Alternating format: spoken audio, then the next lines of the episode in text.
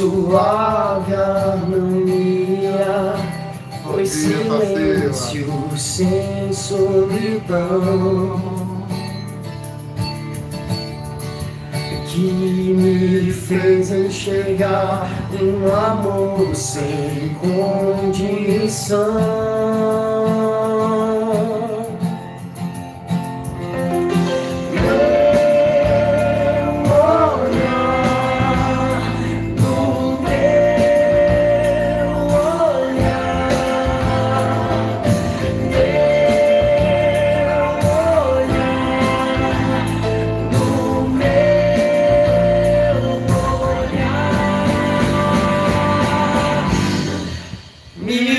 como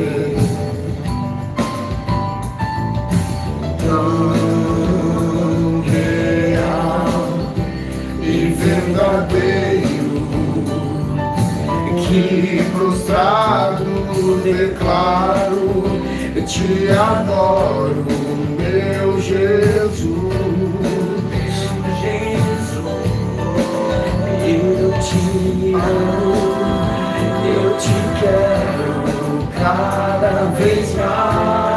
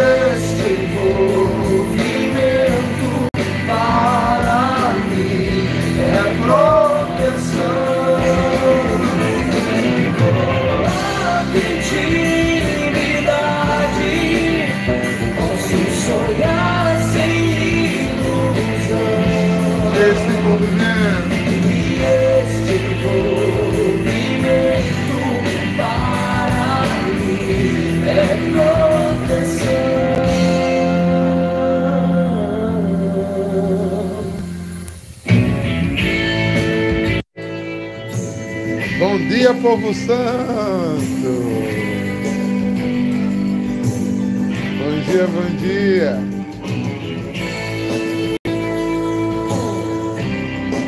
O Senhor seja a nossa luz e proteção. Que coisa boa estarmos reunidos mais uma vez. Né? Ah, gente, deixa eu partilhar uma coisa com vocês antes da gente fazer nossa oração para conversar. Achei tão gozado ontem, só depois que Juliane me mostrou. Eu acho que o Espírito Santo queria alguma coisa na live de ontem. Porque eu fiz o evangelho do dia errado, né? Ou seja, Deus com certeza me conduziu a pregar por outra, pregar sobre outras coisas, né? Deus sabe tudo, né? Outros caminhos. Mas estamos na 24 semana do tempo comum, né? E há uma obra de Deus para cada coisa. Hoje a igreja celebra a festa da Santa Cruz, né? Mas como de costume, nós vamos continuar o estudo da semana, né? Eu acho que a maioria de vocês ouviram pregar sobre o Evangelho de domingo na missa, logo em seguida do estudo.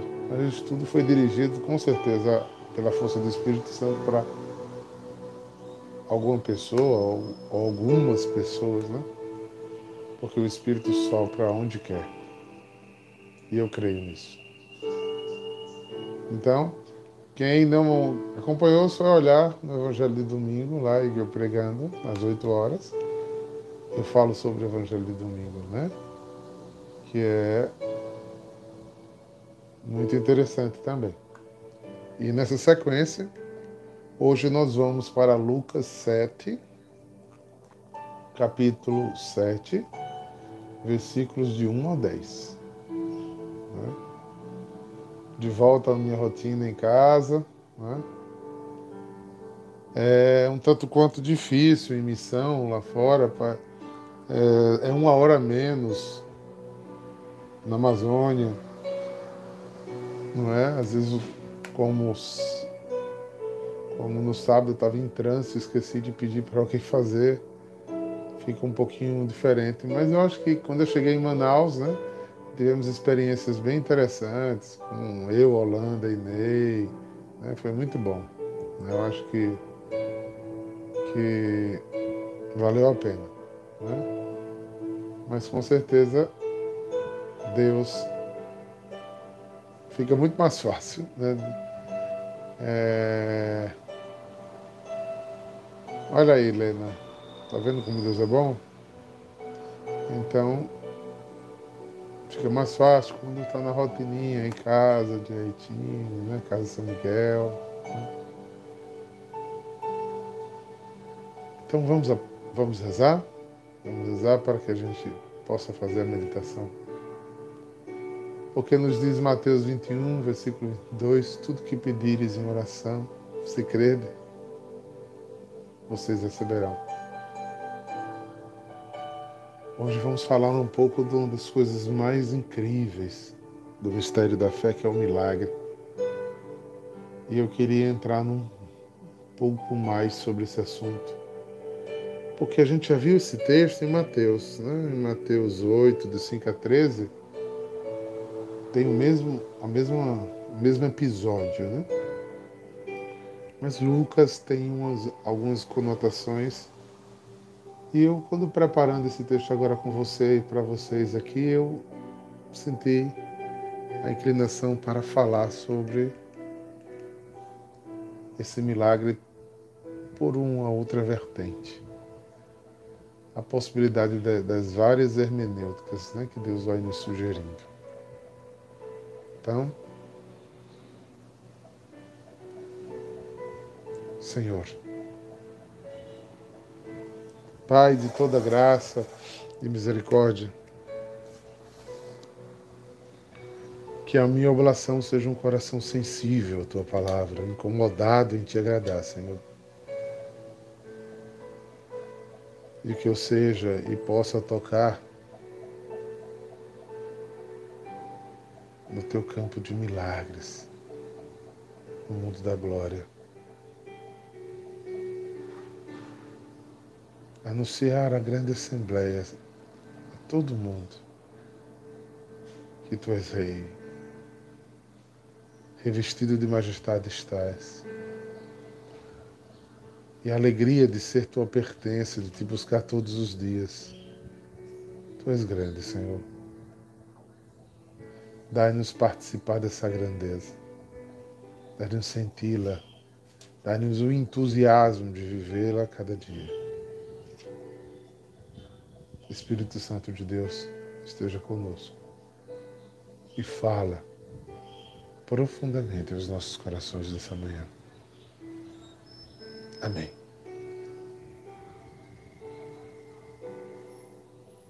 Pois é.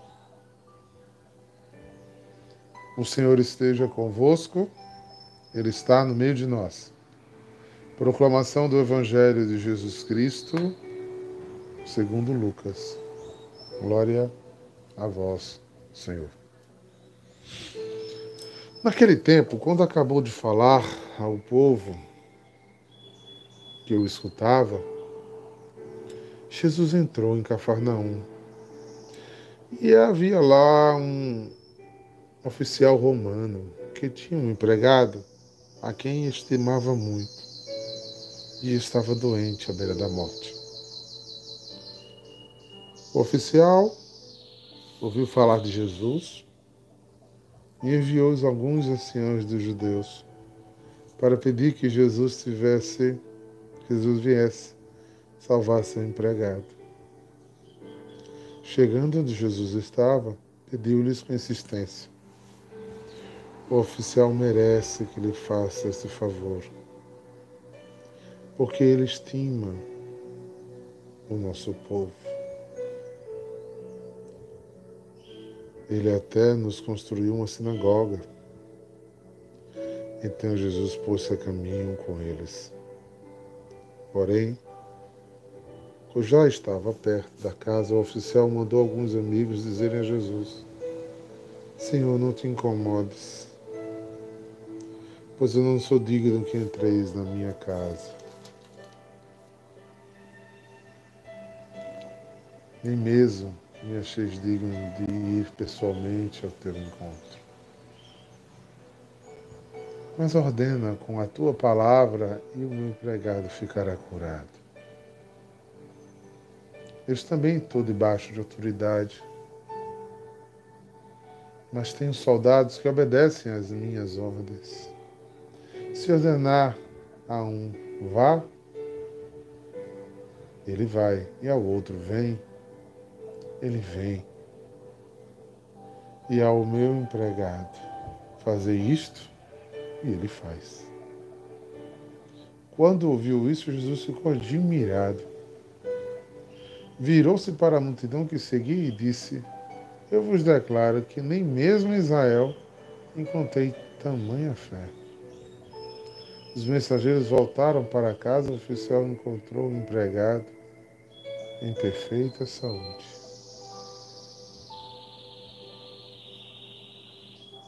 Palavra da salvação. Glória a vós, Senhor. Pois bem, queridos, eu primeiro gosto muito da cena. É, a vida cotidiana acontecendo em volta de Jesus. E é interessante, Lucas não conheceu Israel, né? Lucas não conheceu, diferente de Mateus, né? Lucas não conheceu Israel, mas foi muito fiel no que ouviu. Veja que há um detalhes hum, sensíveis aqui, né? Porque eu queria que você tomassem Mateus 8, de 5 a 13, para vocês recordarem o jeito que Mateus fala como é diferente.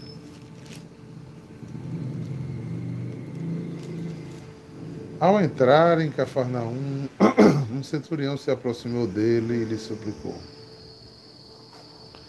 Para Mateus, Jesus voltava do mesmo jeito que para Lucas, sendo que o próprio centurião o procurou. Senhor, o meu criado, vamos, vamos, e começa a dizer. Aqui em Lucas, né, aqui em Lucas, quando terminou o seu discurso ao povo, entrou na cidade de Cafarnaum. Provavelmente estava no mar, à beira do mar. Eu sempre me emociono quando vou do Mar da Galileia, porque se existe uma evidência histórica que, de fato, é o mar. Jesus esteve naquelas águas, esteve na beira daquele mar ali. Então, é, Jesus e Cafarnaum ficam um pouco mais em cima, sabe, gente? Então Jesus entra na cidade. Lembra que eu já disse que a sinagoga de Cafarnaum é em frente à casa da sogra de Pedro? Jesus é, entra na casa de volta a Cafarnaum vai em direção à sinagoga. Sinagoga não é? Sinagoga que este centurião, esse oficial romano, havia construído, ou, segundo as escavações, reconstruído, porque tinha havido um terremoto, ela estava em pedaços. Aí Lucas introduz a gente ao texto contando a história, porque esse oficial romano, lembrando que Roma era, né, tinha colocado Israel como escravo, né? E colocava um centurião, uma autoridade romana em cada, em cada cidade. Cafarnaum é uma cidade significativa. Um centurião tinha um servo que estimava muito. Lembre que os servos naquela época, né, eram escravos, eram pessoas que serviam, né, e serviam com um regime de escravidão. E alguns romanos até compravam, outros pegavam em guerra. Então era precioso para ele esse, esse, esse rapaz, porque ele era muito bom. Tendo ouvido falar de Jesus, enviou-lhe uns notáveis judeus para lhe pedir que fosse curar seu servo. É, aqui chama de anciões. O que são notáveis e o que são anciões dos judeus? É, não era sacerdote, que sacerdote só morava em, em Jerusalém. As caixas de fariseus geralmente estavam mais né, lá em cima também. Os anciões ou os notáveis eram os líderes da comunidade, né? que depois em Paulo vai ser chamado de presbíteros. Né? Era quem? É os líderes comunitários que mantinham, né? Porque isso era um pequeno requisito que ficava sem poder e autoridade do período antes do reinado de Saul, Davi e Salomão, que era a liga tribal que tinha os anciões, que tinha o juiz, que tinha o general, e não existia um rei que governasse Israel, eles eram um conglomerado, ou seja, esse líder que Jesus devia conhecer muito bem esses líderes. Na cidade pequena, Jesus estava morando em Cafarnaum e era muito conhecido, ia muito à sinagoga. E a alegação de Lucas é muito interessante. Né? Então, o centurião, o oficial que tinha né, prestígio na cidade, chama os judeus que tinham prestígio na cidade, porque ele tinha ouvido falar que Jesus estava curando muita gente. E ele usa do prestígio dele para que os prestigiados judeus, porque favor de judeu para judeu é uma coisa, favor de, de opressor para oprimido era outro. Né? E os notáveis, ou os anciões, como queiram chamar, tinham grande interesse, porque esse oficial era muito bom com aquela comunidade. Inclusive, tinha reconstruído o templo, ou seja, existia muito interesse envolvido nessa história toda, né? Interesses humanos envolvidos, né? Não é quando você chega, olha, foi fulano de tal, um juiz, ele pode nos ajudar muito, é uma pessoa de grandes postos, que está nos ajudando muito. É esse velho favor humano. Nem Jesus escapou dessas tramas sociais. Mas sendo que o milagre acontece no meio de nossa humanidade. O milagre acontece no meio dos nossos quereres, de organizar com nossas próprias mãos e formato aquilo inorganizável aquilo que deveria estar claro né, ao nosso coração por fé.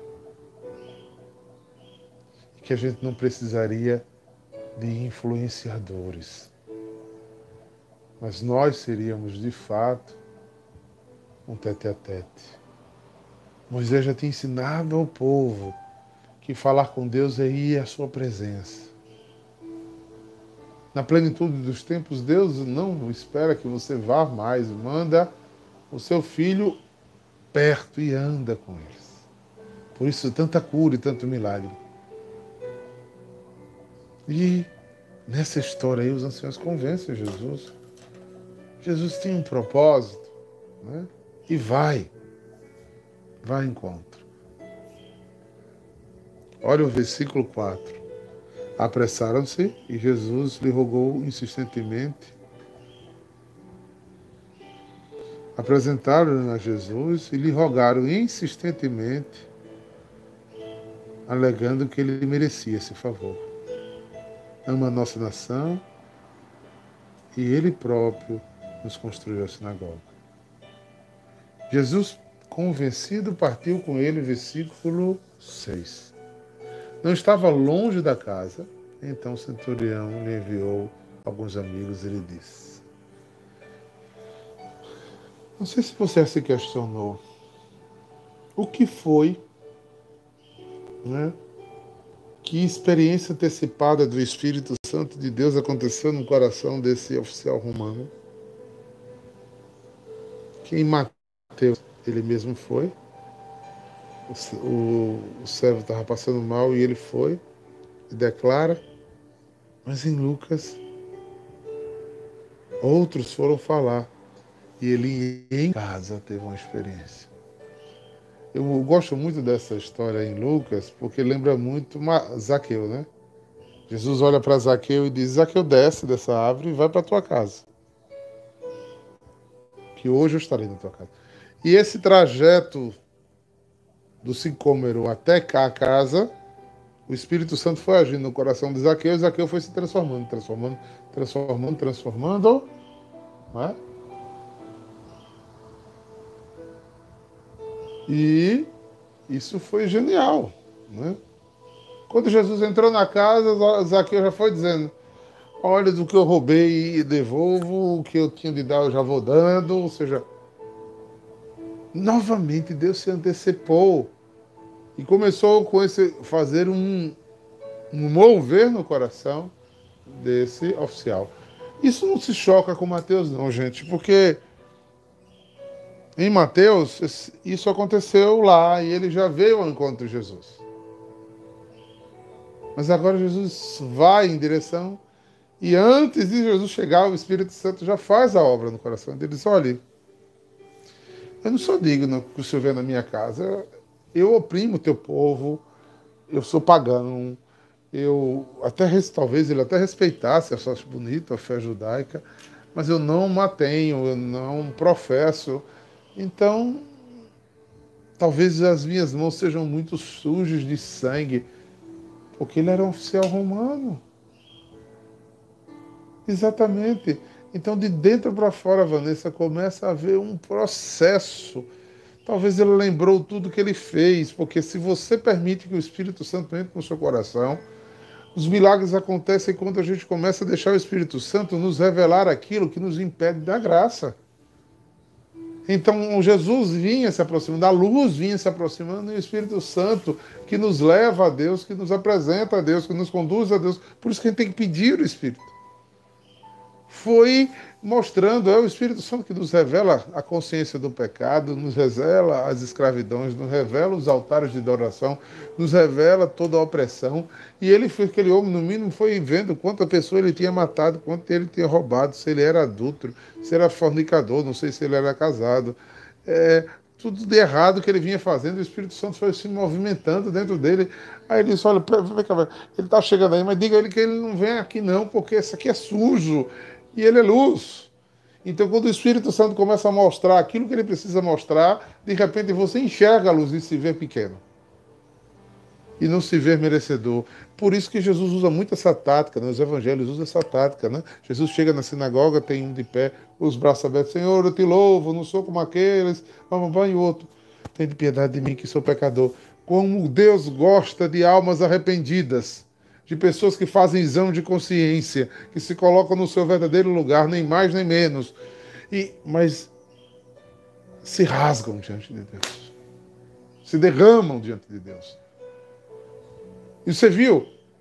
Às vezes a gente acha que só vai se derramar quando Jesus chegar, o Espírito que habita no coração do homem, ou entra no coração do homem, nos prepara para ver Deus de verdade.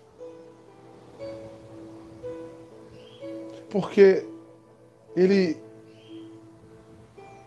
conheceu Jesus.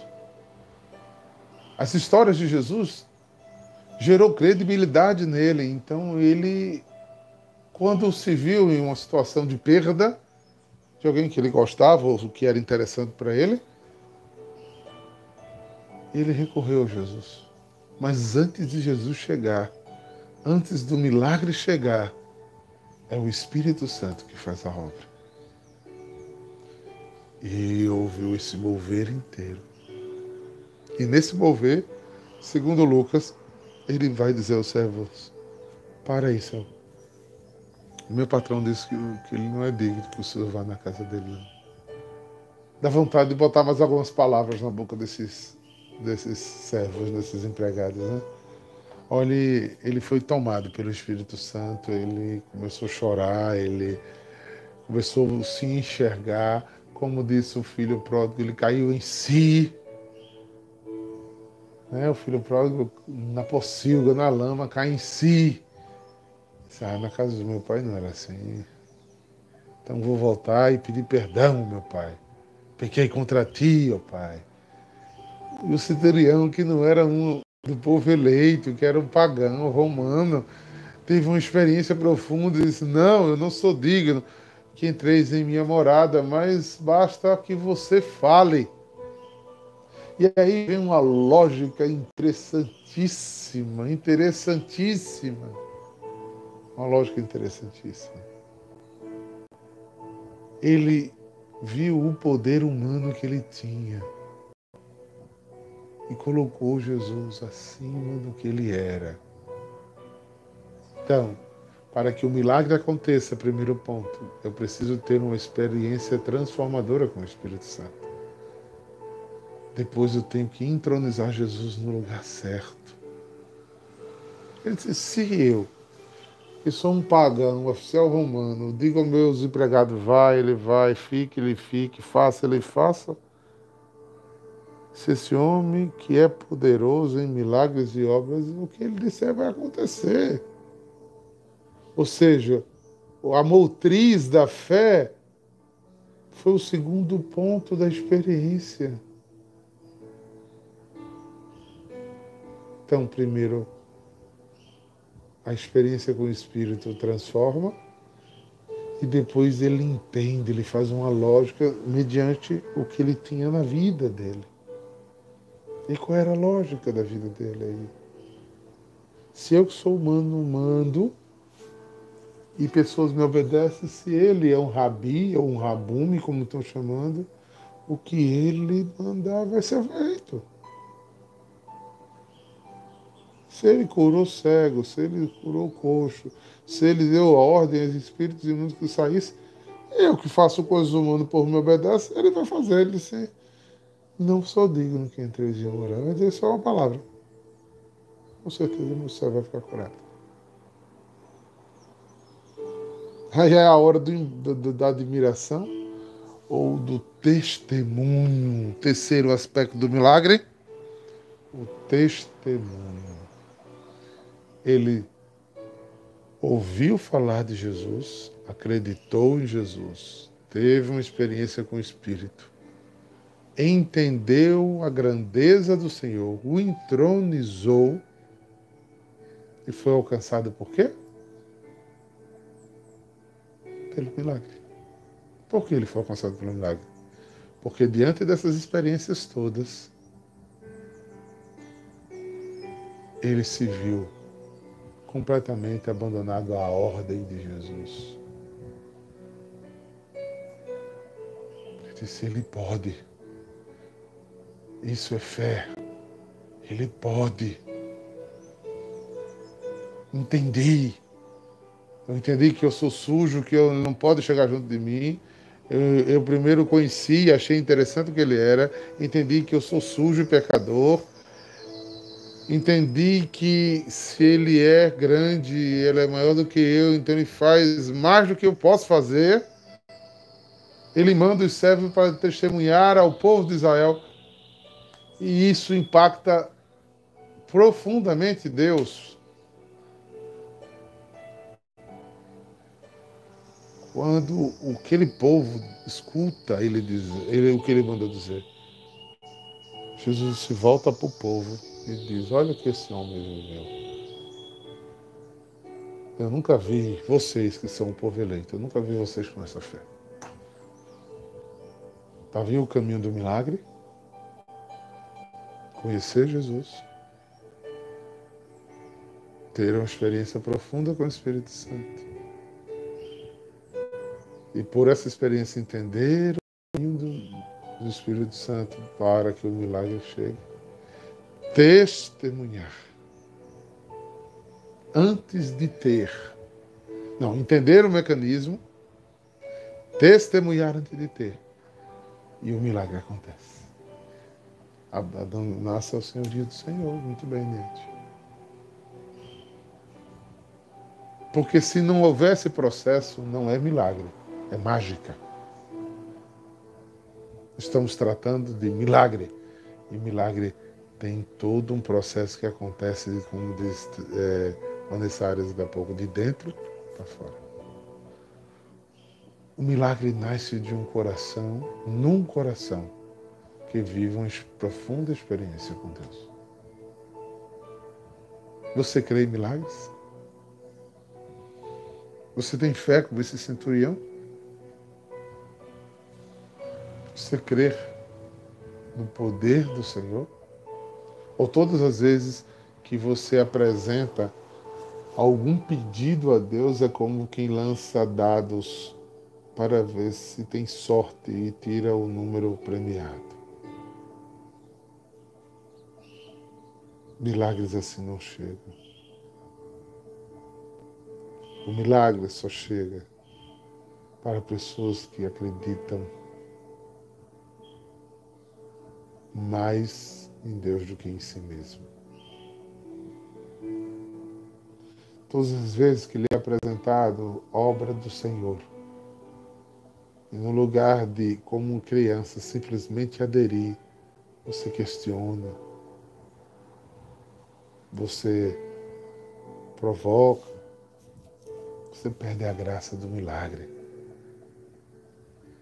Porque o milagre vem nessa sequência de experiência.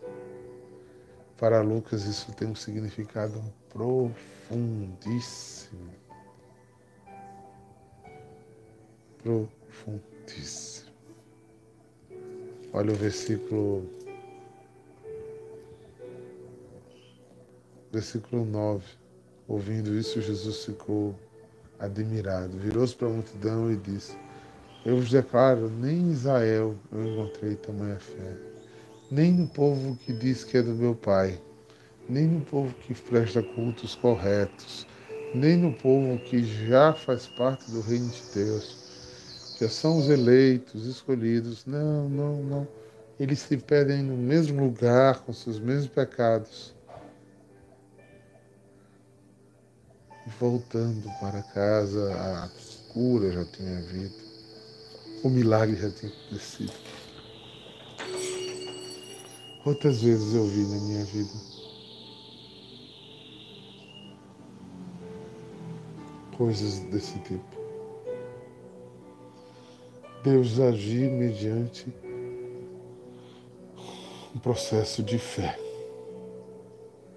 de crer naquilo que não se vê, do que não é possível. Nós somos uma igreja que caminha pela fé, que busca fielmente experiências com o Espírito Santo que transforme, que lhe mostre.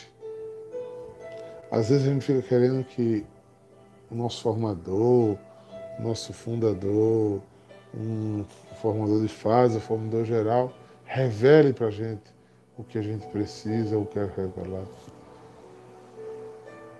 Que vai revelar o que é que você precisa é o Espírito Santo. Seja só obediente. Mesma coisa que houve com o filho pródigo, você vai cair em si e ver que na, na sua rebeldia e falta de obediência, você secou, seca. E conta só com suas próprias mãos. E não é tocado pelo milagre de Deus, e não é santificado pelo milagre de Deus, e não é transformado por esse milagre tão desejado pelo Senhor. Porque Deus tem sede, queridos, em nos abençoar. Deus tem sede em nos transformar. Deus tem sede de cuidar de nós. Deus tem um olhar doce e transformador à nossa vida. Deus tem vontade de cuidar de nós. Mas nós não, não nos deixamos ser cuidados. Dizemos que somos dele, mas nem tanto, não é? Nos portamos muito como autônomos, donos da verdade, Você sempre diz que sabe o que quer.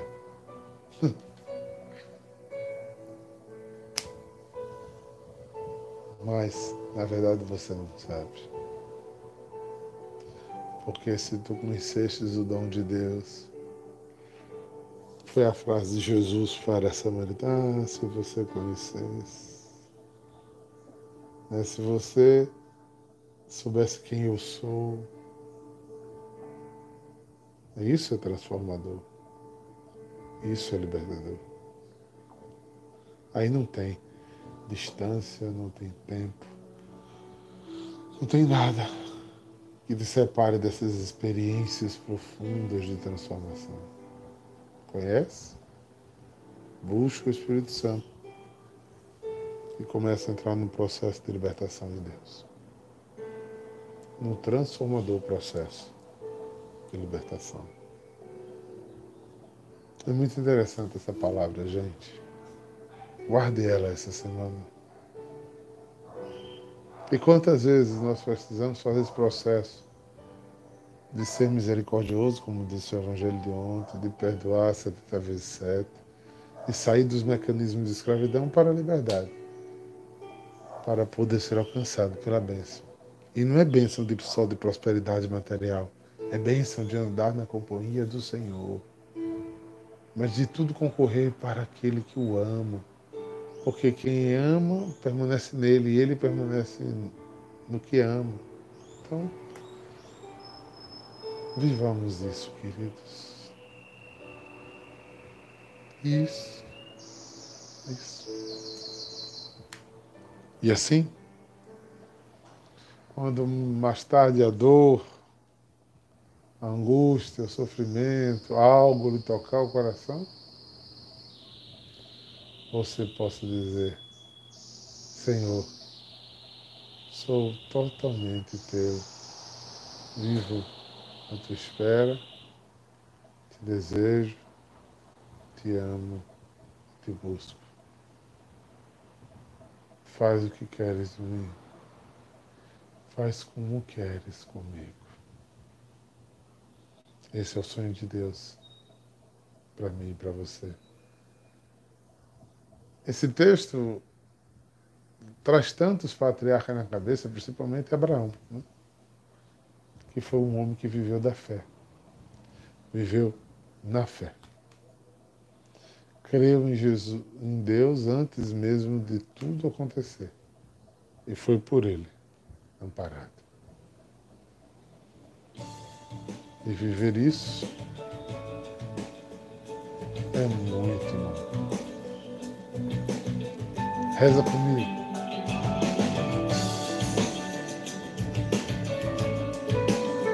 Espírito Santo de Deus, me revela o que eu preciso.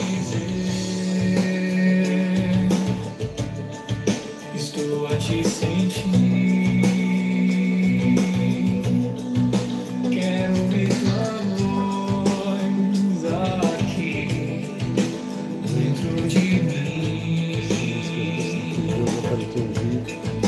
ser guiado por ti.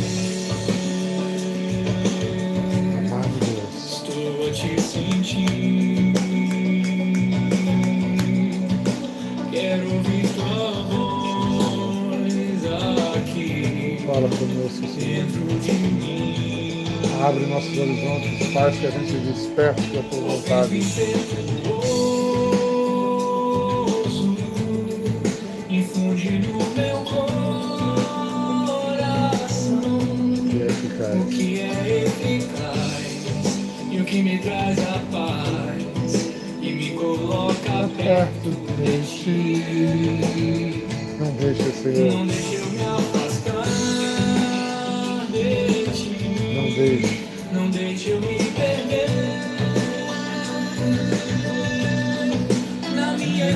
Consequência, na minha indiferença, para que eu não perca a graça da tua sentir.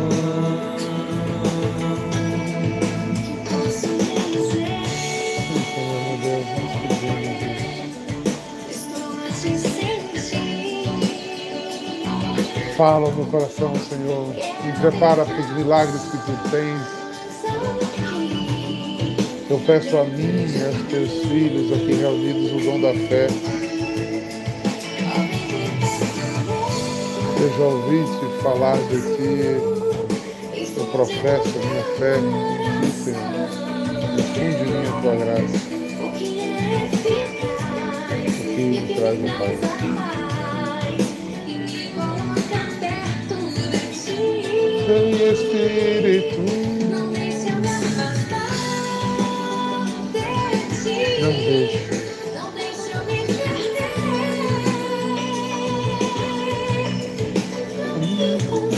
minha indiferença, pra que eu não tua. Que o Senhor te abençoe e te guarde. Revele o seu rosto para ti, te atraia, te santifique, te dê uma porção dobrada do Espírito, para que os milagres toquem a tua vida. Você seja ouvido por Deus e você possa testemunhar Jesus Cristo aonde você quer, aonde quer que você for. Em nome do Pai, do Filho e do Espírito Santo. Amém. Amém. Amém, povo santo. Até amanhã, se Deus quiser. Beijo no coração. Vai curtindo aí. Deixa teu comentário, envia para pessoas e vamos viver juntos esse processo de evangelização. Shalom! Meu viver está em tua presença, é o teu